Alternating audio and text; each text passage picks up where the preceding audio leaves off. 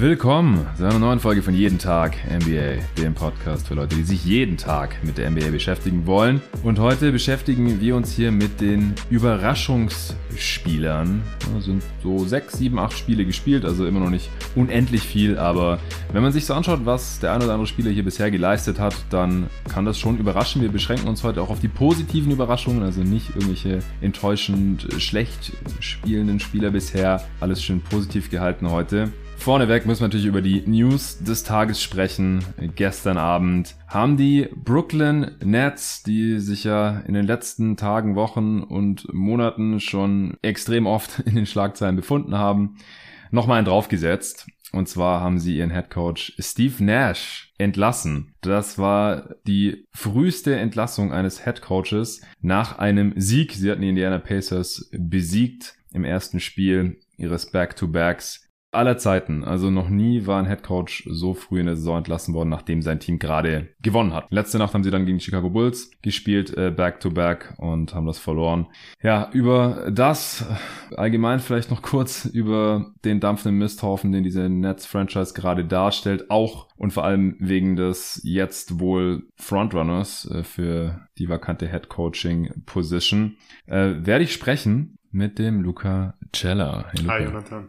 Ja, wir sitzen bei dir zu Hause zum ersten Mal in deiner brandneuen Wohnung hier im äh, Stuttgarter Süden äh, am Marienplatz. Bin gerade runtergedüst. Und jetzt nehmen wir hier dieses Ding kurz auf. Wir haben nicht besprochen, wer die Überraschungsspieler sind. Wir wollen es auf fünf pro Person beschränken. Vielleicht gibt es auch eine Überschneidung, vielleicht gibt es auch keine einzige Überschneidung. Wir werden sehen, lassen wir auf uns zukommen. Aber wie gesagt, erst müssen wir über die Nets sprechen und da über Steve Nashs Entlassung, über den Ex-Coach oder eigentlich noch Head Coach der Boston Celtics, der nur für ein Jahr suspendiert wurde, Imo Doka, der jetzt wohl der Frontrunner zu sein scheint, der Favorit für die Nachfolge Steve Nashs und auch das, was Kyrie Irving da in letzter Zeit so, ja, muss schon fast sagen, verbrochen hat. Es ist natürlich kein Verbrechen an sich, nichts Illegales, wie er auch selber betont hat, aber für die Leute, die es nicht mitbekommen haben, Kyrie Irving hat vor ein paar Tagen auf Twitter einfach nur einen Link zu einer Dokumentation, so genannten Dokumentation an Film, der auf einem Buch basiert, mit gleichen Namen, auf Amazon, hat äh, Kyrie Irving auf Twitter geteilt. Und dieser Film, ja, der ist wie gesagt eine sogenannte Dokumentation, aber eigentlich ist er extrem antisemitisch, beziehungsweise es werden viele antisemitische Aussagen in diesem Film getroffen. Zum Beispiel, dass äh, Juden für den Sklavenhandel verantwortlich seien. Oder ja, also im Prinzip dieses Thema Weltjudentum. Juden beherrschen alle Industrien dieser Welt, äh, kontrollieren jede, jeden Aspekt der Gesellschaft, dominieren die Medien und helfen äh, Satan die Welt äh, zu verführen.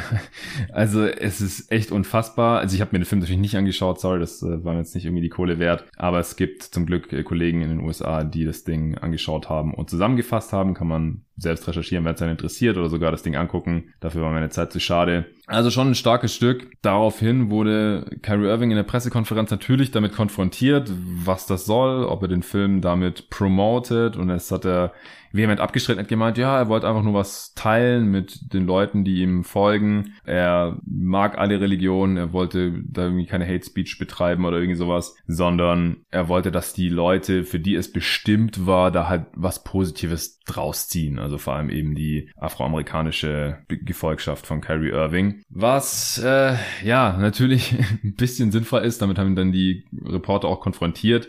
Also er besteht natürlich darauf, dass er kein Antisemit ist, dass er nichts gegen Juden habe, wie gegen keine andere Religion. Aber er hat eben einen Film geteilt, äh, der extrem viele antisemitische Aussagen trifft, auch ein gefälschtes Hitler-Zitat und so. Also Dokumentation ist es, ist es wirklich nicht. Das äh, wäre eine Beleidigung für alle äh, tatsächlichen Dokumentationen. Das ist die aktuelle Kyrie Irving-Situation. Also wir, wir haben uns ja vor der Saison gefragt, so wann, nicht ob, sondern wann passiert der nächste Skandal um äh, Kyrie Irving.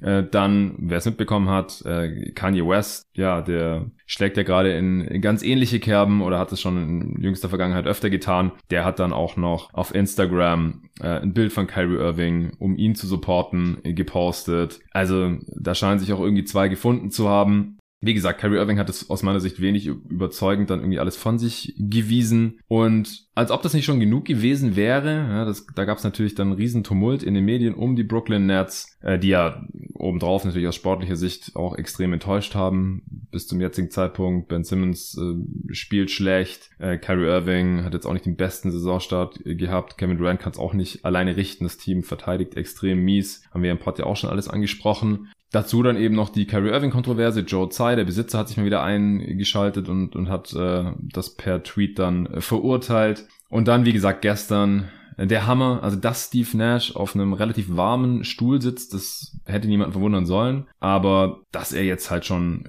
gefeuert wird, das fand ich schon krass. Ich habe es dir dann gestern auch direkt geschickt, Luca. So, ja, da müssen wir morgen auch drüber sprechen. Und dann halt, wie gesagt, eine halbe Stunde später oder so direkt die Meldung von Vogue, Shams und Co. Ime Udoka ist der Favorit, um, um die Nachfolge von Steve Nash anzutreten. Was hältst du von der ganzen Geschichte? Ja, ich finde den letzten einfach eine Lachnummer. Also rein sportlich, im Vakuum betrachtet, ist irgendwie nachvollziehbar. Du hast irgendwie ein Team äh, mit Stars eigentlich und hast äh, hohe Erwartungen. Aber ich meine, ja, die Brooklyn Nets, die sind einfach kein normales Team und ich finde, es sieht einfach sehr schlecht aus. Steve Nash nach sieben Spielen zu feuern, nachdem Kevin Durant im Sommer gefordert hat, dass er und der GM Sean Marks gefeuert werden. Dann sagen die Brooklyn Nets, nee, ähm, die bleiben, stärken Nash und Sean Marks den Rücken mhm. und dann feuerte man ihn nach sieben Spielen. Also da habe ich wieder so ein bisschen das Gefühl, dass KD, aber auch Kyrie einfach machen können, was sie wollen, dass es einfach ein Zirkus da ist in Brooklyn. Ich meine, Kyrie wurde auch weder von der NBA noch von den Brooklyn Nets stand jetzt irgendwie bestraft dafür, dass er so einen Scheiß geteilt hat. Und Kyrie hat sich ja dafür auch nicht entschuldigt. Er hat halt irgendwie wieder mal viel geredet, aber ich glaube, da wäre eine Entschuldigung einfach angebracht gewesen, um zu sagen, hey, das war Quatsch, dass ich da so einen Link zu so einer sogenannten Dokumentation teile und ja, dann halt eben das i-Tüpfelchen, äh, dass dann Ime Udoka jetzt anscheinend äh, der neue Head Coach wird. Auch das ist halt moralisch, finde ich, zumindest mal fragwürdig. Also du hast, du, du, du hast schon irgendwie so viel, läuft schon schief in deiner Franchise und dann holst du dir jetzt den Coach rein, der die ganze Saison suspendiert wurde von den Boston Celtics, mit denen er in den Finals war. Ja, guter Coach, also mit Sicherheit.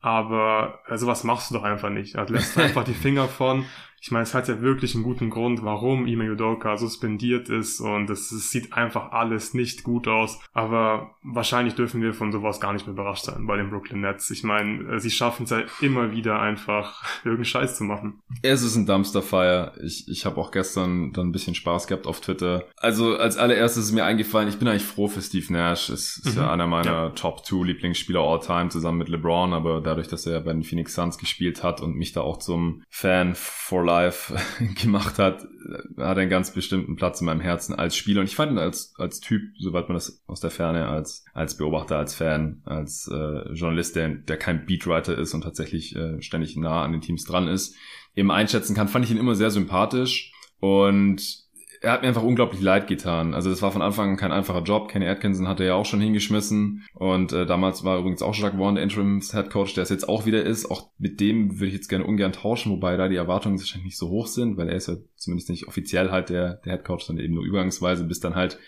vielleicht Udoka kommt. Also ich bin einfach nur froh, dass Steve da raus ist. Ich hoffe, der bekommt nochmal, wenn er das möchte, eine Chance, woanders zu coachen, wo er es ein bisschen, ein bisschen ruhiger angehen lassen kann. äh, ich ich würde ihm da jetzt auch echt nichts ankreiden. Ich habe dann gestern wieder gelesen, ja, ja, gut, dass der weg ist, weil er eh ein scheiß Coach. Also, come on. Er da, war. Da hätte einfach niemand einen guten Job machen können. Nee, ich, glaub ich bin auch nicht. überzeugt davon, dass ja. Steve Nash wirklich ein super Coach ist.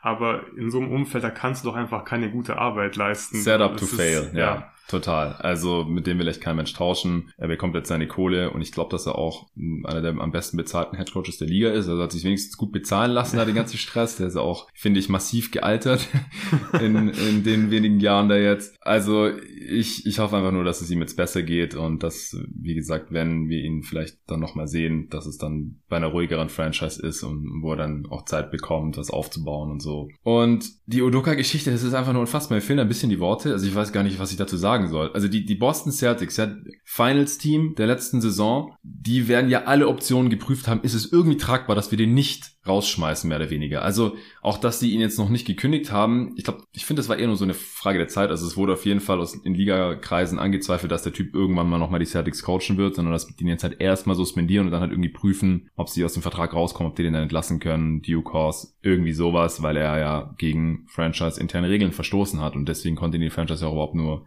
suspendieren. Auch hier nochmal ganz kurz zusammengefasst. Er hatte wohl ein Verhältnis mit einer Angestellten der Boston Celtics und hat dann noch sehr unangebrachte Kommentare ihr gegenüber gemacht ähm, im Nachhinein. Und das hat sie dann eben äh, dazu bewogen, das bei den Celtics ähm, ja irgendwie zu melden. Und ja, dann gab es da eine innere Untersuchung und dann ist man eben zum Schluss gekommen, nee, also der Typ ist ein guter Coach, super Coach, hat unsere Franchise total nach vorne gebracht, wir sind in die Finals gekommen und alles, aber der ist nicht tragbar. Also es muss schlimm gewesen sein. Es sind noch keine genauen Details rausgekommen, aber auch Leute, die es wohl besser wissen, wie Matt Barnes zum Beispiel, der hat auch mal in einem Video gesagt, ey, das ist das Schlimmste, was ich je gehört habe in so einem Kontext.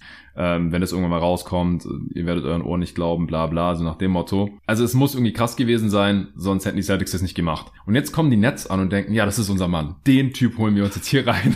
es ist echt, ich, ich kann es nicht glauben. Also ich glaube, das ist irgendwie auch erst, es passiert ist, aber gestern die Meldungen, die waren eigentlich eindeutig. Also auch wie schnell das passiert ist, das muss vorher eigentlich klar gewesen sein. Das muss der Plan gewesen sein. Sobald es hier irgendwie nicht anständig läuft, dann hauen wir Steve Nash raus, beziehungsweise Vosch hat erst geschrieben, Steve Nash wurde gefeuert und dann hat er direkt drunter geschrieben, es war im beiderseitigen Einvernehmen was ich auch für realistisch halte. Also ich kann mir schon vorstellen, dass vielleicht Zai und Mark so auf Steve zugehen sind, so, hey, wollen wir das jetzt hier überhaupt noch? Und Steve Nash so, hey Jungs, ich, also ich bin raus. Also wenn ihr darauf hinaus wollt, so, ich, ich bin voll an Bord, dann, dann, dann gehe ich morgen. Ich, ich pack sofort hier meine Sachen. Äh, kann ich mir sehr gut vorstellen, dass Nash jetzt nicht besonders enttäuscht war oder irgendwie um seinen Job gekämpft hat, dass es dann wirklich im beiderseitigen Einvernehmen war. Aber dass das jetzt die Lösung sein soll, Ime Udoka hier reinzuholen, das, das fühlt sich so falsch an auf so vielen Ebenen. Mhm. Also, ich bin auch gespannt, ob die Liga da nichts machen kann, ob die da echt keine Handhabe haben. Also, weil wenn die Franchise ihn suspendiert, okay, dann muss die Liga ja nichts machen. Aber dass jetzt einfach ein anderes Team hergehen kann, eine andere Franchise und sagen kann, ja, die haben den ja suspendiert.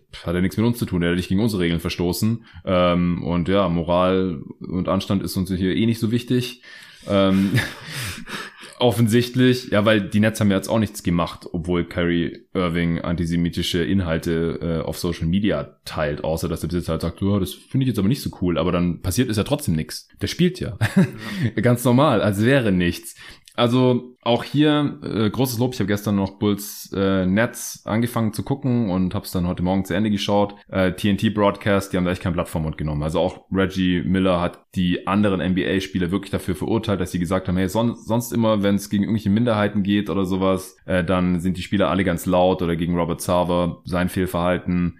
Aber wenn einer ihrer eigenen hier mal wirklich Scheiße baut, dann sagt halt keiner was. Und das sehe ich eigentlich genauso. Also ich finde es auch krass, dass irgendwie, wenn Spieler sich dazu äußern, sie eigentlich eher zu Kyrie halten oder manche auch zu Kanye West, Stichwort Reggie Bullock zum Beispiel, der auf Instagram ähm, kommentiert hat, dass er, dass er hinter ihm steht, dann danach das so ein bisschen relativiert hat und gemeint so, ja, ich finde nicht alles gut, was Kanye macht, aber ich bin halt Fan von ihm und er war schon immer mein Idol, bla bla, Father Figure. Es ist schon, das ist schon ein bisschen enttäuschend. Ähm, noch kurz zu Kyrie selbst also ich, ich glaube nicht, dass der wirklich böse ist oder böse Absichten hat. Ich glaube nicht mal, dass er was gegen Juden hat unbedingt oder Antisemit ist. Ich glaube einfach nur, er ist ein, ein fake-intellektueller Clown, der immer alles in Frage stellen will, das dann mit allen teilen will, so nach dem Motto, hey, guck mal hier, wie, wie intellektuell ich bin und wie schlau ich bin. Ich glaube nicht alles, was irgendwie eigentlich als allgemein Wissen oder allgemein anerkennt gilt oder wissenschaftlich belegt oder wie auch immer. Ich stelle das alles in Frage und zwar, das hängt an, ob die Erde rund ist und geht darüber, ob Impfen jetzt sinnvoll ist oder nicht. Und äh, bis hin zu, ja, waren die ursprünglichen Juden oder Hebräer nicht eigentlich schwarz und die anderen sind eigentlich irgendwie Fake-Juden und haben den Sklavenhandel äh, irgendwie angeleiert und beherrschen hier so heimlich die Welt und äh, beten Satan an und so ein Bullshit.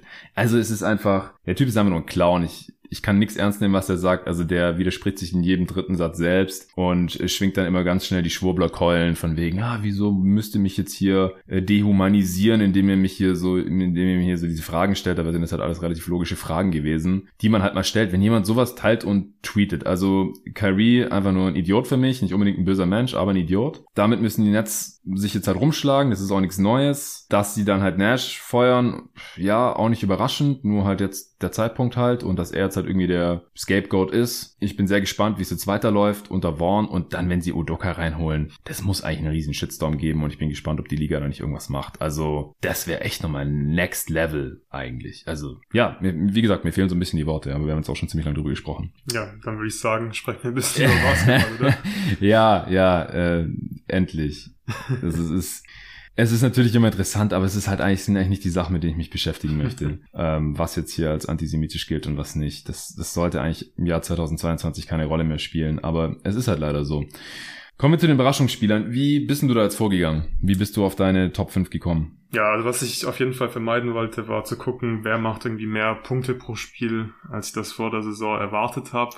Und deswegen habe ich so ja nach ein paar verschiedenen Kategorien einfach gesucht. Mhm. Und ich habe äh, zwei Spieler drin, die ich in die Kategorie packen würde. Stars, die, die sich halt irgendwie verbessert haben, beziehungsweise einfach mich mit ihrem Spielstil oder irgendeinem Aspekt von ihrem Spiel äh, aktuell positiv überraschen. Und klar, bei Stars ist immer schwierig, dass sie jetzt einen riesen, riesengroßen Sprung machen, weil sie eben schon so gut sind. Aber der erste auf meiner Liste ist hier Donovan Mitchell den ich mir aufgeschrieben habe. Überrascht mich kein bisschen. Ja. Den würde ich hier niemals nennen bei den überraschendsten Spielern. Aus Prinzip. Nein, ich, ich, also. Ich habe auch über nachgedacht, ja. klar. Nee, also ich habe auch lange überlegt, äh, soll ich ihn mit reinnehmen oder nicht, weil mhm. klar, irgendwie er ist jetzt ein bisschen engagierter in der Defense, aber ich finde es immer noch ja. nicht geil, wie er verteidigt. Aber warum ich nicht hier drin habe, ist halt seine Offense und vor allem sein Playmaking auch. Die Frage, die ich mir gestellt habe nach dem Trade, den ich ziemlich geil fand, war, wie gut können diese Cavs offensiv sein? Dann fand ich es richtig schade, dass sich Garland direkt verletzt hat, weil ich hatte richtig Bock, einfach Garland und Mitchell zu sehen. Ich glaube, es wird wirklich super funktionieren. Im jetzt ist Garland Spiel. leider raus, hat sich im ersten Spiel verletzt. Und Donovan Mitchell ist halt jetzt einfach ein Driver von einer Top 5 Offense, klar. Kennen wir schon. Ja, kennen wir schon. Kleine, kleine Sample Size. Das Ding war halt, was man nach dem Trade gesagt hat, ja, in Utah war halt das Spacing wirklich perfekt. Das ist einfach so. Äh, sie hatten extrem viel Shooting. Und es hat natürlich geholfen, dass Donovan Mitchell halt, ja, von der besten NBA Offensive Driver sein konnte. Und in Cleveland sieht es einfach ein bisschen anders aus. Du hast halt bei Weitem nicht so viel Shooting. Das Spacing ist auch ein bisschen schwieriger, finde ich jetzt, für ihn, also gerade für seinen Spielertyp. Aber wenn ich Cavs schaue, dann sehe ich einfach die ganze Zeit, wie Donovan Mitchell vor allem durch seine Penetration einfach Vorteile kreiert. Also der Typ, äh, der ist einfach nicht aufzuhalten, wenn er mal zum Korb zieht. Er splittet, ähm, er splittet Screens einfach wahrscheinlich wie kein zweiter Dritte in der Liga mhm. und dann trifft er einfach aktuell sehr, sehr geile Entscheidungen. Also es sind ständig Pässe dabei, wo ich mir denke, okay, wow, das war wirklich ein richtig geiler Pass. Es sind schwierige Pässe, es sind High-Value-Assists, also es sind wirklich äh, oft Pässe, die er einfach, ja, nach der Penetration, nachdem er die Hilfe gezogen hat, dann schön in die, in die Ecken spielt und das ist halt einfach der kürzeste Dreier, der einfachste Dreier und das sind einfach schon sehr, sehr wertvolle Sachen. Und für mich ist halt Donovan Mitchell einfach aktuell super gut drauf. Aber das Playmaking sticht so ein bisschen raus für mich. Und was man halt nicht vergessen darf, ist, dass er halt trotzdem selbst zusätzlich noch extrem gut, viel und effizient scoret. Also aktuell sind wir bei 32 Punkten äh, pro Spiel, 64 Prozent True Shooting, trifft 73 Prozent seiner Würfe am Ring, hat er auch schon einige heftige Highlights. So geile Finishes, dabei gehabt. Ja, auch genau. Layups. Layups. Und ja, wie gesagt, Assists, Playmaking habe ich gerade eben viel drüber gesprochen. Mhm. Da ist er gerade bei 7,3. Also aktuell bin ich wirklich sehr, sehr überzeugt von Donovan Mitchell, von den Cavs insgesamt und äh, ich kann es kaum abwarten, ihn mit Darius Garland dann im Backcourt zu sehen. Ja, also Donovan Mitchell ist ist echt richtig geil anzuschauen gerade, macht mega Bock. Ähm, wie gesagt, ich habe ihn jetzt hier nicht mit reingenommen, aber der kam für mich nicht in Frage, weil es mich persönlich halt nicht so besonders überrascht. Klar, wir konnten vor der Saison jetzt unglaublich unmöglich erwarten, dass äh, Garland aus viel ausfällt. Also das spielt schon eine Rolle. Mhm. Ist, er macht halt gerade unfassbar viel offensiv. Ähm, er ist ihr Topscorer, das ist klar, mit den 32 Punkten im Schnitt und dann die über sieben Assists sind auch ein Career High. Ich bin gespannt, wie nicht seine Usage aussehen wird, aber seine, seine Rolle in der Offense neben Garland, wenn der dann wieder da ist. Weil das müsste eigentlich unterm Strich noch besser sein, aber ohne mhm. dass halt Mitchell diesen krankhaften Output fährt. Und Spieler können dann halt unterschiedlich damit umgehen, wenn sie in der Offense nicht in jedem Angriff die, die Entscheidungen treffen, sondern ja. halt neben einem anderen balldominanten Guard spielen. Aber ich mache mir da, haben wir uns ja vor der Saison eigentlich mhm. auch keine Sorgen gemacht. Ähm, Garland fällt halt weiterhin aus mit seiner, mit seiner Augenverletzung und zieht sich das dann immer alles da von der Seitenlinie rein mit Sonnenbrille Brille, auf. Ja. Sieht aber aus wie so ein Rapper. Halloween-Kostüm. Ja, ja, genau.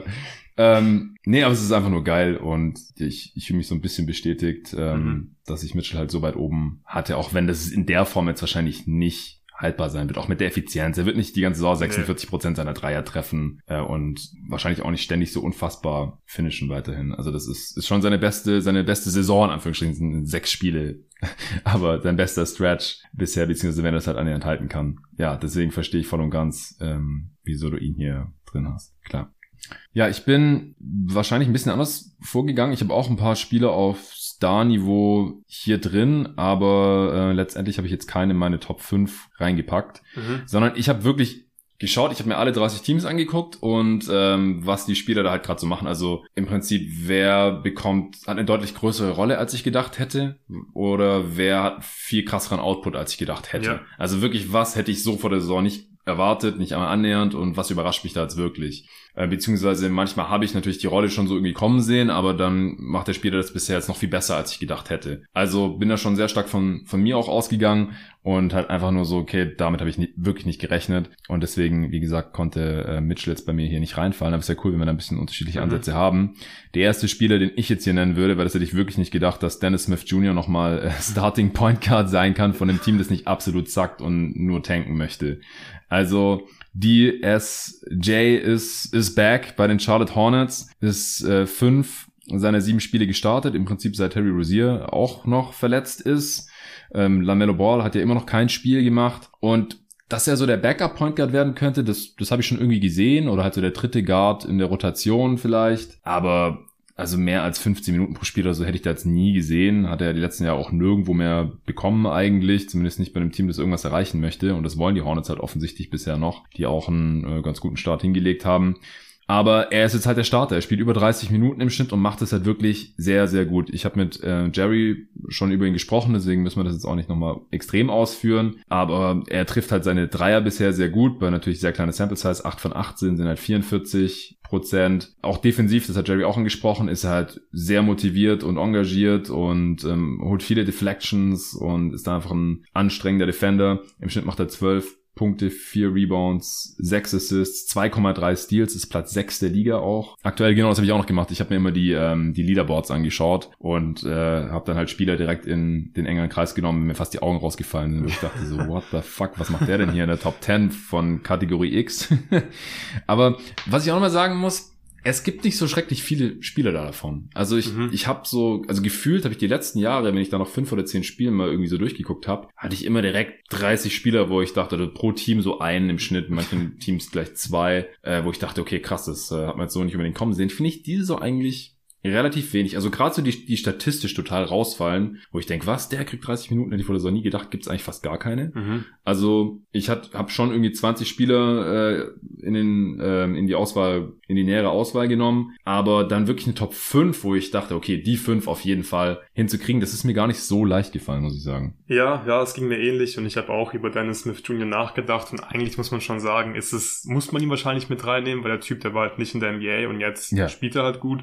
Aber ich hatte so ein bisschen Angst, dass du ihn halt auch drin hast, deswegen habe ich ihn nicht mit reingenommen. ja, so ist es so der offensichtlichste, genau, finde ich. Sehr eigentlich. offensichtlich ich, also gerade so, was den Wurf angeht, ich meine, er trifft, du hast, glaube ich, gerade eben schon gesagt, gerade 44 Prozent seiner Dreier, äh, dem traue ich noch überhaupt nicht. Er trifft nee, seine nee. Freiwürfe halt auch nicht gut, äh, ist da gerade bei 57 Prozent. Ja, sind ich glaub, vier von sieben. Ja, also ich glaube, sobald der Wurf halt nicht mehr fällt, dann wird es schon wieder ein bisschen ja. schwieriger. Deswegen habe ich ihn jetzt auch nicht mit reingenommen. Aber ja, also es ist absolut nachvollziehbar. Der Pick ist cool, dass er jetzt gerade so einen guten Job macht. Ja, und er ist halt auch fit. Das war ja. auch immer das Problem in seiner Karriere bisher. Müssen wir halt die Daumen drücken, dass es so bleibt. Also sieben Spiele, das, das ist einfach immer noch nichts, aber dass er halt nach sieben Spielen hier steht und fünf davon starten durfte und, und das äh, auch noch halbwegs funktioniert. Ähm, also es funktioniert sehr gut. Also wenn mit ihm auf dem Feld sind die Hornets bei plus sieben, mhm. also ein richtig gutes Team. Und wenn er sitzt, dann geht irgendwie gar nichts mehr zusammen, was aber halt auch daran liegt, dass einfach keine Guards mehr hatten ja. oder haben, immer noch. Äh, also ist alles auch der, sehr der Situation gerade geschuldet. Aber dass er diese Situation halt so für sich nutzen können würde, das hätte ich nie gedacht, auch bei der Hornets Preview zusammen mit dem Pad. Haben wir auch überlegt, so, oh mein Gott, wer ist überhaupt der Backup? Sollten die Cambas sein oder irgendwie sowas? Äh, oder also ja Thomas, der letztes Jahr schon da war. Nee, dann ist Smith Jr. regelt, auch als Starter über 30 Minuten. Ist schon, schon heftig. Nächster ja. Spieler von dir? Nächster Spieler, äh, Pascal Siakam bei mir. Oh. Also der zweite. Äh, der Fanboy-Pick. Genau, der Fanboy-Pick. Ähm, ich finde es auch schön, dass äh, vor kurzem Discord darüber diskutiert wurde, ähm, auf welchem Niveau er sich befindet, ob er ein First All-NBA First. First. Ja, genau, All-NBA First Teamer ist. Ähm, spielt, finde ich, sehr, sehr gut bislang. Und klar, bei ihm auch habe ich mir halt, habe ich ihn ausgewählt jetzt hier, weil mir halt ein Aspekt wirklich äh, so ein bisschen raussticht und halt äh, eine positive Überraschung ist. Und es ist ähnlich wie bei Donald Mitchell, bei ihm halt das Playmaking. Ich finde, er ist sowieso ein sehr guter Allrounder einfach. Es gibt einfach wenig Sachen, die er nicht gut macht. Und ich glaube, er wird auch deswegen teilweise ein bisschen unterschätzt, weil er halt nicht so richtig krass gut macht. Aber ich finde es halt extrem wertvoll, dass er halt offensiv viele Sachen äh, nicht schlecht machen kann, dass er ein super Verteidiger ist und er ist halt so wichtig an beiden Enden des Feldes für die Raptors und dass sein Playmaking jetzt halt noch besser geworden ist, das ist halt gerade auch wieder für dieses Raptors-Team wirklich so wertvoll. Ähm, er hat jetzt diese Saison eine Assist-Percentage in den ersten Spielen von 34% Das sind 11% mehr als letztes Jahr. Und er hat eine niedrigere Turnover-Rate als letzte Saison. Letztes Jahr waren es 11% jetzt sind es 10 und das ist halt einfach sehr, sehr stark, wenn mhm. du deine Assist-Percentage ähm, hochschrauben kannst und gleichzeitig aber noch die Turnover nach unten fahren kannst. Deswegen für mich positive Überraschung.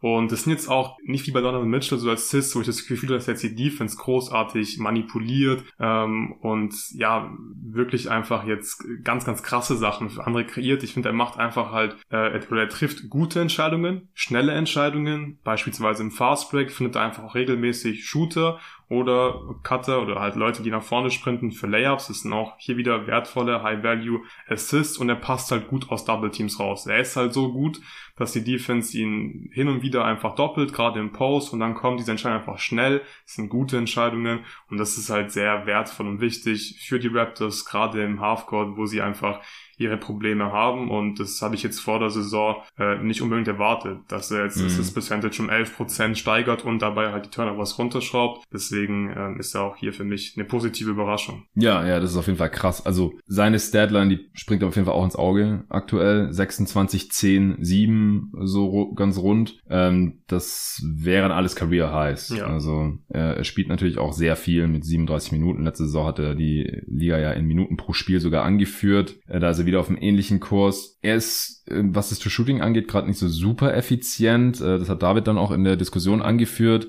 Also ich finde vor allem der Punkt, ähm, fand ich ganz gut. Man muss ja differenzieren zwischen All-NBA First Team Level und tatsächlichem aktuellen, na, wie viel Sinn das auch immer ergeben soll nach sieben Spielen, ja. äh, All-NBA First Teamer, weil wahrscheinlich, also an Janis kommst du halt einfach nicht vorbei gerade. Mhm. Und ähm, Tatum hat halt auch einen krassen Saisonstart hingelegt. Und ja, da ist, die Konkurrenz ist einfach relativ groß. Also ich sehe ihn jetzt auch nicht ja, ja. Im, im, First Team oder so. Aber, aber dass die Diskussion überhaupt gibt, ist ja genau. schon mal ein genau. gutes Zeichen. Ein gutes Zeichen ja. ähm, und was David halt auch gesagt hat, dass er der Einzige ist von den ganzen Kandidaten oder für den, die jetzt gerade so krass abgehen und All-NBA-Level, First, All-NBA First Team Level sind, äh, dass er halt als einziger unter 60% True Shooting hat und das halt auch deutlich. Mhm. 56,7 gerade. Obwohl er so viele Freiwürfe zieht, also da hat er noch, auch nochmal einen Riesensprung gemacht bei der Freiwurfrate, 46 Prozent davor, also sein Karrierewert ist unter 30 und die letzten Saisons war auch immer so um ja. 30.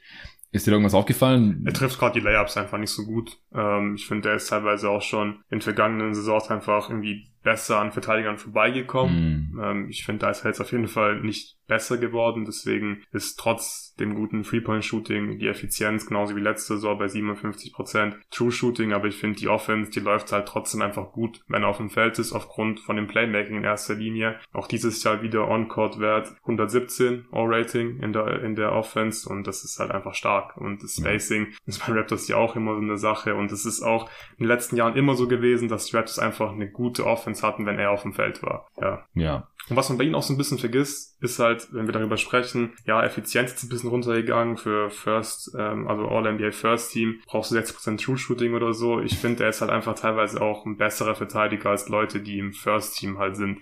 Oder gerade im Second Team. Das darf man einfach nicht vergessen. Da kriegen Leute nicht oft irgendwie so einen Pass dafür, dass sie offensiv halt krass sind, aber in defensiv halt teilweise wirklich dem Team schaden. Und mhm. das ist aber ihm halt einfach überhaupt nicht der Fall. Er ist halt an beiden Enden des Feldes einer der wichtigsten Spieler.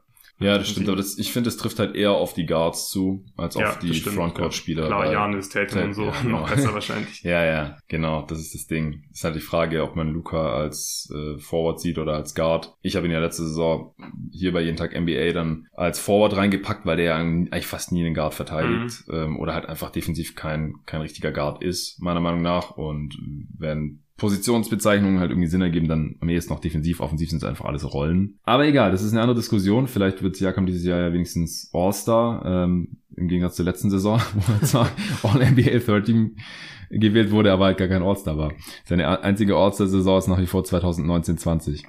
Also der Saisonstart, der, der deutet auf jeden Fall schon mal in diese Richtung, aber auch das äh, All-Star-Weekend ist natürlich noch sehr, sehr lange hin. Ähm, ich hau mal meinen nächsten Spieler raus mhm. und ich würde mit Lauri Markkanen gehen. Den habe ich auch, erste Überschneidung. Oh ja, yeah. okay, okay. ja, zuerst wollte ich ihn eigentlich rauslassen, weil ich, ich dachte... Ein lazy ist irgendwie, gell? Ja, genau. Auf den ersten Blick. Ich dachte irgendwie, das, das hat man schon so ein bisschen erwarten können ja. nach der Euro und ja, wer soll sonst der Topscorer der Jazz sein und so. Aber die Jazz sind halt auch viel besser, also die sind halt mhm. halt so das Überraschungsteam nach wie vor. Wo stehen jetzt, glaube bei 6-2. Ja. Ähm, ist Topscorer dieses Überraschungsteams, äh, macht, hat auch viel mehr Playmaking übernommen. Also das finde ich eigentlich den überraschendsten Aspekt.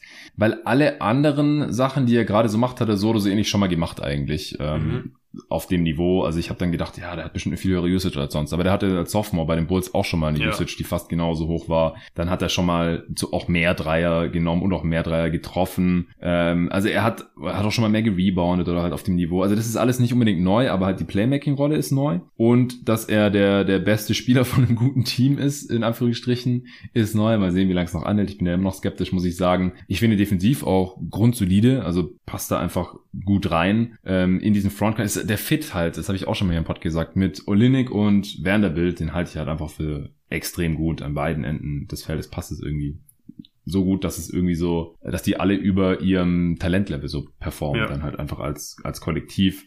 Ich finde, er selber sieht auch extrem fit aus. Äh, er, ist, er stopft auch mehr als in jedem, in jeder anderen Saison bisher ähm, anteilig an seinen Würfen. Ähm, was, was mich so ein bisschen skeptisch macht, ist, er wirft und trifft gerade extrem viel aus der Floater Range. Das ist so eigentlich nicht zu halten. Fast jeder dritte Wurf ist aus der Floater Range. Er trifft 55 Prozent davon. Das macht eigentlich niemand in der NBA, äh, außer vielleicht Kevin Durant. Aber das, das will ich erstmal noch sehen und er ist halt auch gerade sehr effizient, aber das, das könnte dann so ein bisschen runterziehen. Wenn das mal runtergeht, vielleicht kommt sein Dreier dafür wieder ein bisschen hoch. Also in der Kombination, wie gesagt, haben wir ihn halt noch nicht auf dem Level gesehen. Äh, ich, ich hatte ihn auch beim US-Manager von Basketball.de lange drin in meinem Team, haben wir dann noch rausgekickt, deswegen muss ich ihn jetzt eigentlich mit reinnehmen. Also es muss mich jetzt eigentlich überraschen. Wenn ich das gewusst hätte, hätte ich ihn auf gar keinen Fall noch ja. aus meinem Team rausgenommen. Ja, ähm, sehr gute Punkte. Gerade das mit dem Playmaking habe ich mir aufgeschrieben. Äh, fällt einfach hin und wieder positiv auf. Ähm, und es war halt einfach zu erwarten, dass er bei den Jazz wahrscheinlich einfach, die, dass die Raw Stats gut aussehen werden, dass er viele Punkte pro Spiel machen wird. Das macht er jetzt auch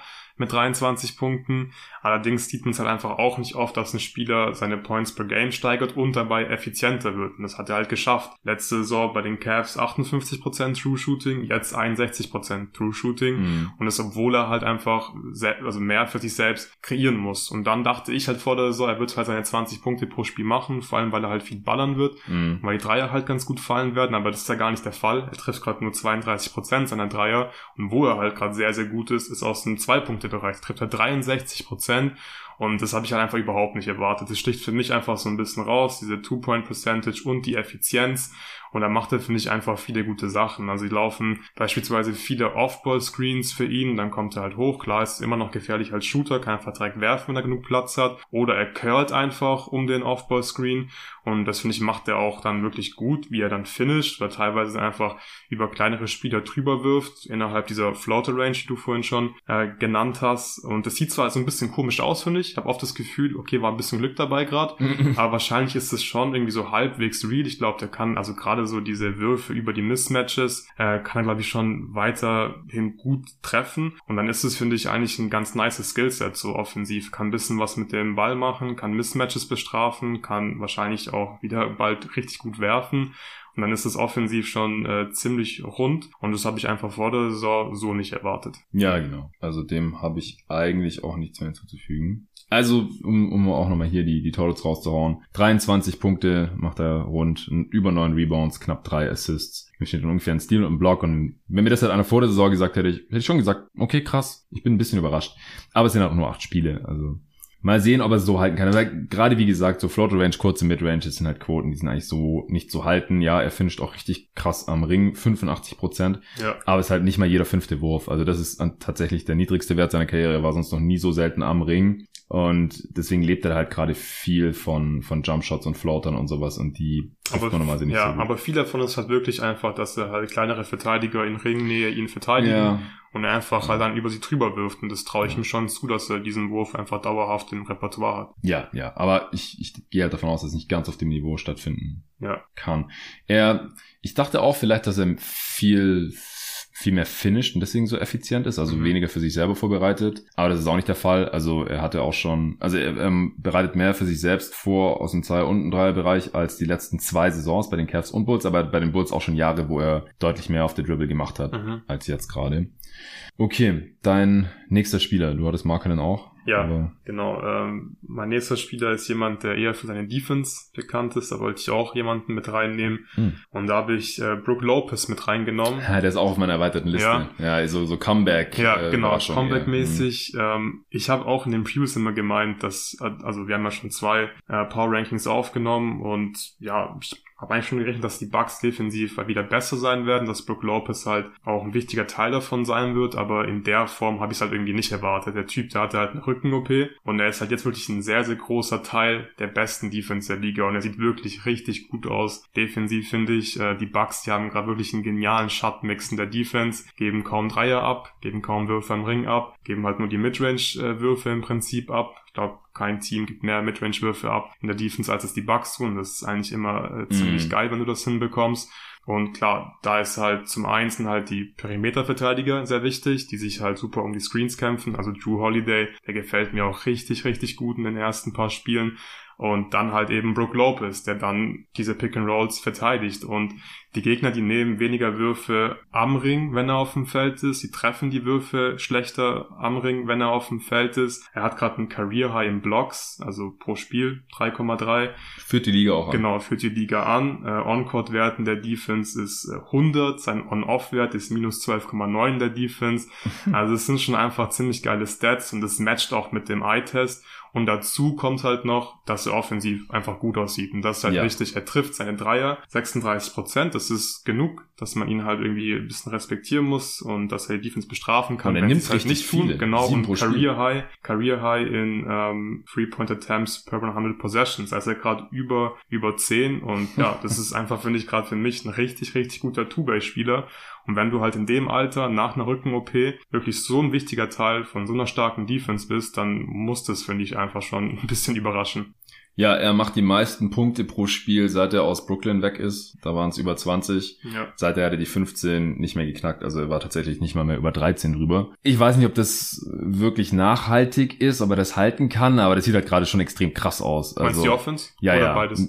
Also ja, die Defense schon, aber dass er dann dazu auch noch so viel ja. Dreier nimmt, die so gut trifft, über 15 Punkte. Also das ist ja eigentlich alles so ein bisschen Bonus mhm. fast schon. Ich meine, es tut der Bucks Offense natürlich unglaublich gut, wenn ähm, er eben wieder Gravity hat. Das ist natürlich extrem wertvoll bei Bigs, äh, wenn die dir helfen, das Feld breit zu machen, Platz machen für Janis. Ähm, aber äh, oder er halt dann das bestraft, wenn er frei stehen gelassen wird, wie es halt normalerweise der ja. Fall ist äh, mit 36 Prozent. Das ist einfach effiziente Offense. Also das ist halt auch so so eine Statline gewesen, wo ich dachte, okay, das überrascht mich jetzt schon. Nicht extrem, weil es halt jetzt auch nichts ist, was wir noch nie gesehen haben. Ich bezweifle auch, dass er über die Saison über drei Blocks im Schnitt machen wird. Das wird schon noch ein bisschen runterkommen. Äh, aber ja, also 15-7 ja. über drei Blocks im Schnitt, super effizient, geile Defense, das ist schon, ist schon eine Ja, also auch, ich habe ihn da wirklich in erster Linie wegen der Defense mit reingenommen. Ja, okay. Die Offense ist, wie gesagt. Aber überrascht dich die Defense an, an sich so? Weil der war ja schon mal so, zumindest so ein Hipster ja, also, Defensive Player of the Year Kandidat. Ja, aber dass er wirklich nach einer Rücken-OP in dem Alter mit halt 34, wirklich ja. in dieser Topform halt gerade spielt, finde ich schon ein bisschen überraschend. Und dann in Kombination mit der Offense, finde ich, äh, ist er hier auf jeden Fall ein würdiger Kandidat. Okay, okay. Ja, dann nehme ich auch mal so einen aus der Kategorie äh, Comeback Season. Ich habe John Wall hier drin. Mhm. Also wir haben ja sowieso relativ viel über die Clippers gesprochen, ja. weil wir auch das Spiel am Sonntag kommentiert haben. Also ich finde einfach, ich will nochmal betonen, dass er wirklich fit aussieht und da war ich mir halt auch nicht mehr sicher jetzt in seinem Alter nach den ganzen Verletzungen, die er hatte und wir haben ihn halt so lange nicht mehr auf dem Basketballfeld gesehen. Er spielt wenig pro Spiel und hat schon Spiele ausgesetzt, aber er kommt halt ohne zu murren von der Bank. Äh, ja, macht auch nicht jeder, spielt wenig. Aber der Output normiert ist genauso gut oder gar höher als in seiner Prime und das damit habe ich jetzt nicht unbedingt gerechnet. Also man konnte es natürlich hoffen äh, und er ist auch ziemlich effizient für seine Verhältnisse. Also er hat die beste Two-Point-Percentage seiner Karriere. Er hat ein Offensive Rating von 110. Hast du eine Ahnung, wo das rangiert in äh, John Walls Karriere im Vergleich? Wenn du mich so fragst, dann hat er wahrscheinlich nur, keine Ahnung, eine Sorge gehabt, wo er ein höheres O-Rating hatte. Das ist korrekt.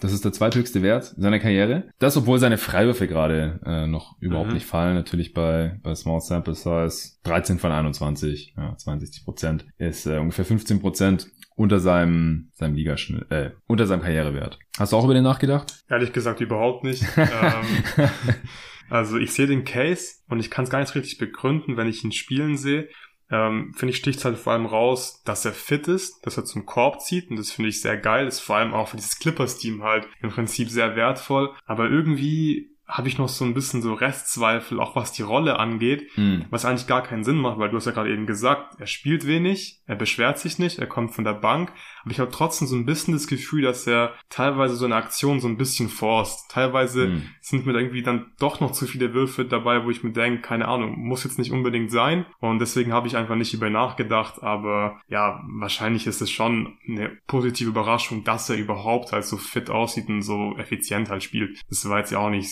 safe vor der Saison. Nee, nee, überhaupt nicht. Und wie gesagt, also er spielt halt nur 22 Minuten, deswegen sehen seine Stats jetzt nicht krass aus. Und klar, auch ja. hier Small Sample Size für ein Spiele, 108 Minuten. Aber halt, also er, er, er agiert halt genau auf dem Level mhm. wie in seiner Prime in, in Washington. Das ist, das hätte ich jetzt halt so einfach nee. nicht unbedingt erwartet. Und klar, es gibt noch, ich weiß halt nicht, wie realistisch es ist zu erwarten, dass John Wall keine dummen Pull-ups mehr nimmt. Das ja, vor allem auch so, wie wird er halt mit Paul George und Kawhi spielen. Das, das mm. will ich mhm. halt erstmal noch so, so ein bisschen sehen, weil das jetzt halt in so einer Bankrolle irgendwie gut aussieht, wenn er nur 20 Minuten spielt schon alles schön und schön und gut, aber ich finde es da wirklich wichtig, dass er dann halt neben Paul George und Kawhi dann irgendwie gut reinpasst und halt ein positiver Spieler sein kann und halt irgendwie einfach die dritte, vierte Option dann eben spielt und diesem Team weiterhilft. wahrscheinlich will ich zuerst das sehen, deswegen hatte ich hier noch so ein bisschen meine Zweifel. Aber dafür kann er ja nichts, weil wenn Kawhi halt nicht spielt, ja, es ist halt dann so. Ja, ja, fair. Okay, dein nächster. Ja, ich habe noch einen Rookie mit reingenommen. Ich bin gespannt, ob du auch noch einen Rookie drin hast. Ich habe einen drin. Ja? Okay, bin ich mal gespannt, welchen du hast. Ich bin mir ziemlich sicher, dass du nicht den Rookie hast, den ich habe, weil ich habe okay. Benedict Matherin drin. Ah, okay. Ähm, der, ich habe ihn, ich hab ihn äh, in der erweiterten ja, Liste, die so 20, 25 Spiele umfasst. Weil ich glaube, es überrascht jetzt niemanden großartig, dass er irgendwie viel scored und dass er gut aussieht, weil er sah halt schon in der Summer League gut aus. Ja. Und ich habe ihn jetzt natürlich nicht gescoutet, aber ich glaube, die meisten hatten ihn ja auch relativ hoch an ihrem Board, also die jeden Tag NBA Draft Experten. Aber es ist schon ziemlich ungewöhnlich, dass ein Rookie halt so effizient direkt scored. Er legt gerade 20 Punkte auf beim True Shooting von 61 Prozent. Er kommt von der Bank, spielt gar nicht so viele Minuten, also auf 36 Minuten hochgerechnet scoret er gerade 27 Punkte. Und das ist halt schon sehr, sehr stark und ich glaube, sowas sieht man ja einfach im Normalfall nicht von Rookies. Mhm. Und auch hier wieder Eye-Test matcht mit dem Ganzen so ein bisschen. Ich finde, er wirkt einfach oft ziemlich abgezockt. Also er hat mhm. einfach so viele Aktionen drin, Gerade was so Pumpfakes angeht, er lässt halt einfach so super clever die ganze Verteidiger so erstmal vorbeispringen ähm, und wirklich das komplett abgezockt in aller in aller Ruhe und danach nimmt er halt den Wurf oder er macht einen Pumpfake und zieht vorbei. Und es sieht halt irgendwie so ein bisschen aus wie so ein Wett einfach teilweise. Und dazu halt mit diesen Zahlen, die er auflegt, finde ich schon sehr sehr stark. Er finisht gut am Ring, auch das sehen wir einfach nicht oft von Rookies, 72% am Ring, das ist wirklich ein sehr sehr guter Wert gerade für jemanden mit der Körpergröße Größe und er zieht auch extrem viele Fouls. Er hat laut Clean the Glass ist er im 93. Percentile, was äh, die Shooting Foul Percentages angeht, also wie oft man halt bei bei bei äh, Shooting Possessions äh, gefoult wird oder bei Würfen gefoult wird und da halt schon im 93. Percentile zu sein, finde ich halt einfach auch äh, sehr sehr stark. Der Dreier mhm. fällt gerade sehr sehr gut mit 45 Prozent. Das wird er wahrscheinlich nicht halten können, deswegen wird auch die Effizienz ein bisschen sinken, aber insgesamt glaube ich, ist es halt ein Rookie, der jetzt schon einfach ja sehr effizient scoret und das wahrscheinlich irgendwie auch so halbwegs weitermachen wird, denke ich. Ja, also spricht eigentlich nichts dagegen. Ist vielleicht nicht ganz so genau, krass, ja. vor allem er spielt halt auch viel gegen Bankspieler, weil er von der Bank kommt. Ähm, aber ja, den Output, den konnte man jetzt auch nicht unbedingt erwarten. Also ich bin auch ein bisschen überrascht von, deswegen habe ich ihn auch mit dir draufgeschrieben. Auch übrigens Paolo Bencaro, den ich jetzt hier nicht reingenommen habe, dass, dass der halt auch von Anfang an direkt so produziert, überrascht mich auch ein bisschen. Also ich habe quasi die zwei Rookies, die einfach äh, 20 plus Punkte raushauen und ja, äh, dabei ziemlich effizient sind. So, die habe ich jetzt einfach mal mit hier in erweiterten Kreis reingenommen, habe mich letztendlich für einen anderen Rookie entschieden, aber den hau ich jetzt noch nicht raus, sondern erst noch einen anderen Spieler, mhm. der äh, ein Mitspieler von Paolo Bencaro. Kannst du dir vorstellen, wer sein könnte? Äh, Bol Bol. Ja. Hast du auch wieder nachgedacht? ja. es ist so abgefahren, Alter. Bol Bol ist Starter. Der war auch schon so halb aus der Liga draußen, hat bei den Nuggets eigentlich nur Garbage Time gespielt und Summer League oder so. Und auf einmal ist er in der Rotation drin, auf einmal ist er jetzt ein Starter und er hat, macht die drittmeisten Blocks per Game der Liga mit 2,6. Ey, der Typ ist immer noch, wenn man sich das anguckt, das ist... Sieht so witzig aus. Er so, es sieht einfach witzig aus, genau. das ist einfach ein 2,18 Meter Shooting Guard, der so unkonventionell zockt irgendwie. Also er hat immer noch keinen tollen Jumpshot oder sowas. Das würde sein Game natürlich total öffnen, aber er kommt irgendwie zum Korb und kann dann da auch finishen. Er ist halt echt immer noch all arms and legs, aber halt so ein bisschen kräftiger wenigstens. Und er muss halt keine Bigs verteidigen normalerweise. Ja. Weil das war halt das Ding, wieso ich immer Zweifel hatte, wieso der Typ, wie der Typ ein NBA-Spieler sein will. Weil wen verteidigt er denn? Und jetzt hat er gegen die Thunder letzte Nacht zum Beispiel auch oft dann irgendwie Shay verteidigen müssen. Das hat jetzt auch nicht so super geil geklappt, aber er ist einfach so lang, mhm. dass er oft halt noch so ein bisschen recovern kann. Ja. Er kann so ein bisschen roamen von der Weak Side und, und blockt dann einfach nur, also oft habe ich das Gefühl, so auszusehen halt die Gegner, weil er so lange Arme hat und dann einfach an den Ball rankommt. Fast schon so, ja, weil weil er einfach so unfassbar lang ist. Also ja. ganz, ganz unkonventioneller Spieler äh, und auch was, was bei dem Magic gerade passiert, was die Lineups angeht, ähm, das ist total wild. Also es ist halt eigentlich wirklich der Starting Shooting Guard oder Small Forward. Also ja, Franz Point Guard. Genau, dann halt Ross ist wahrscheinlich eigentlich der Shooting Guard. Dann könnte man argumentieren, dass Bull Bull halt der Small Forward mhm. ist, wenn man so will, oder einer von den beiden Wings halt. Oder von den drei Wings ähm, mit Ben Carroll dann halt noch und Wendell Carter Jr. auf der 5. Aber ich hätte es nie gedacht, also dass Bol Bol Starter sein wird in dieser Saison, ja. wo auch immer. Ähm, bei dem Magic halt gerade so ein bisschen aus Mangel Alternativen, ähm, weil halt die Guards die ganze Zeit irgendwie verletzt sind. Dann, dann startet Mosley halt groß und davon profitiert Bol Bol jetzt seit drei Spielen. Aber das ist halt wirklich was, wo das habe ich mir angeguckt und habe gedacht, okay, damit hätte ich vor der Saison wirklich nicht gerechnet, dass es Überraschungsspiele. Ja, absolut. Äh, Finde ich einen sehr, sehr coolen Pick. Und ich will noch mehr Magic-Zone sehen mit äh, irgendwie nur Spielern, die mindestens 6'9 groß sind. Also finde ich sehr geil, wenn dann Bol Bol Franz, äh, Ben Caro, Wendell Carter Jr. und keine Ahnung, Caleb Houston oder Der so. fünfte ist immer so ein bisschen random. ja, genau, Ross startet, dann äh, Caleb ja. Houston, dann machen wir vielleicht doch einen Guard, aber Sachs oder Anthony witzig, oder so. Ja, ja, das ist echt krass. Okay, wer ist dein Rookie? Shaden Sharp. Hm, sehe ich, ja. Ich hätte einfach nie gedacht, dass der Teil der Rotation ist und ein Winning Player ist, äh, nachdem er ein Jahr kein Basketball gespielt hat und auch einer der, der jüngeren Spiele in der Draft war, der ist im Mai 19 geworden. Und er ist einfach, der spielt fast 20 Minuten pro Spiel. Also mhm. klar, es ist vielleicht jetzt ein bisschen der Verletzung von Gary Payton II und jetzt auch Damon Lillard geschuldet, weil sonst der Rotationsspot wahrscheinlich gar nicht frei wäre so unbedingt. Ähm, als weiterer Guard Wing in der Rotation. Also ich will jetzt nicht sagen, er spielt unspektakulär, weil er super spektakulär slammen kann. Das ist echt krass. Also der Typ kann fliegen. Richtig nice. Aber ja, er, er spielt einfach solide, würde ich sagen. Also neun Punkte, drei Rebounds im Schnitt. Er ist echt kein Playmaker für andere. Ist ein reiner Finisher zu diesem Zeitpunkt. Er trifft seine Dreier bisher äh, sehr gut mit 43 Prozent. Also scheint auch Touch zu haben. Also auch hier halt, ja, kleine Rolle. 111 Minuten bisher gespielt. Einmal jetzt auch gestartet. Ähm, aber er ist bisher effizient. Mhm. Und die Blazers sind sehr gut mit ihm auf dem Feld und besser mit ihm auf dem Feld, als wenn er nicht sitzt. Das sind halt alles Sachen, die man bei einem 19-jährigen Rookie, der noch einigermaßen roh gewirkt hat und halt so lange kein Basketball gespielt, hätte ich nie gedacht. Also das überrascht mich einfach.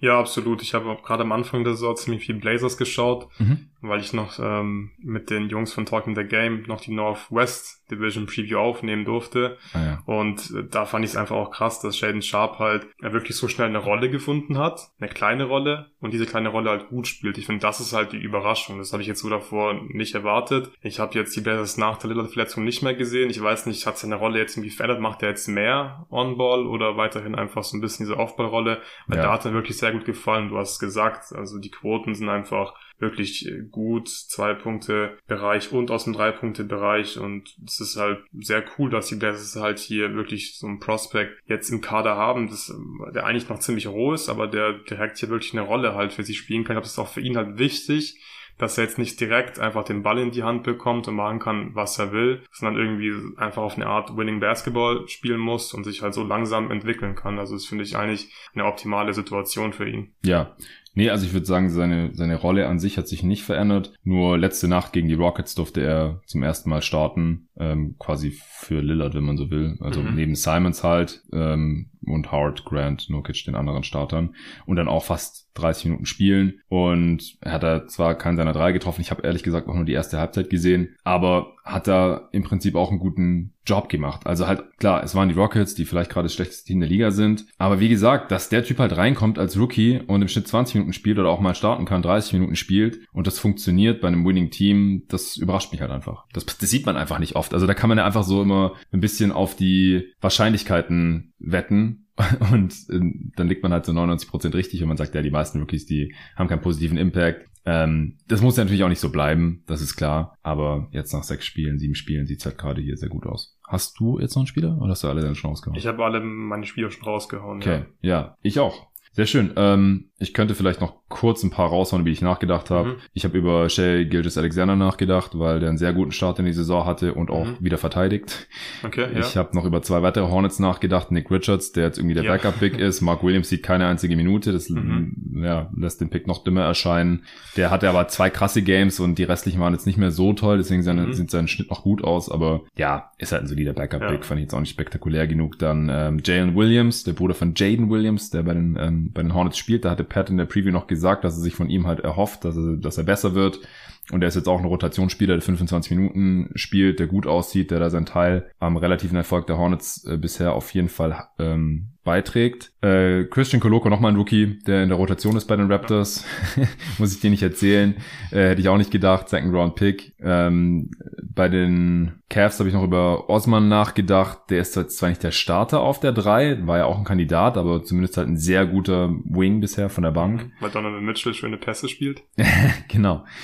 Ähm, Matthew hast du schon genannt, Ben Carroll mhm. habe ich auch schon gesagt. Bei den Spurs, Calvin Johnson. Habe ich auch drin. Der jetzt quasi in die DeJounte Murray-Rolle als äh, Lead-Ballhändler gekommen ist und äh, über 20 Punkte äh, im Schnitt macht und mhm. effizient dabei ist und natürlich auch so einen riesigen Anteil daran hat, dass die Spurs bisher so overperformen. Die haben jetzt allerdings gerade auch viele Verletzte und wie gesagt, der Primo entlassen müssen und das äh, haben wir im letzten Pod oder habe ich im letzten Pod mit David und Jerry schon besprochen. Ich glaube nicht, dass es bei den Spurs noch besonders lang anhält und bei Johnson wird sich das wahrscheinlich auch noch ein bisschen einpendeln. Ähm, und dann bei den Rockets noch, ja, wirklich Honorable Mention, Bruno Fernando, dass der irgendwie starten durfte am Anfang, keine Ahnung, das hat mich super überrascht.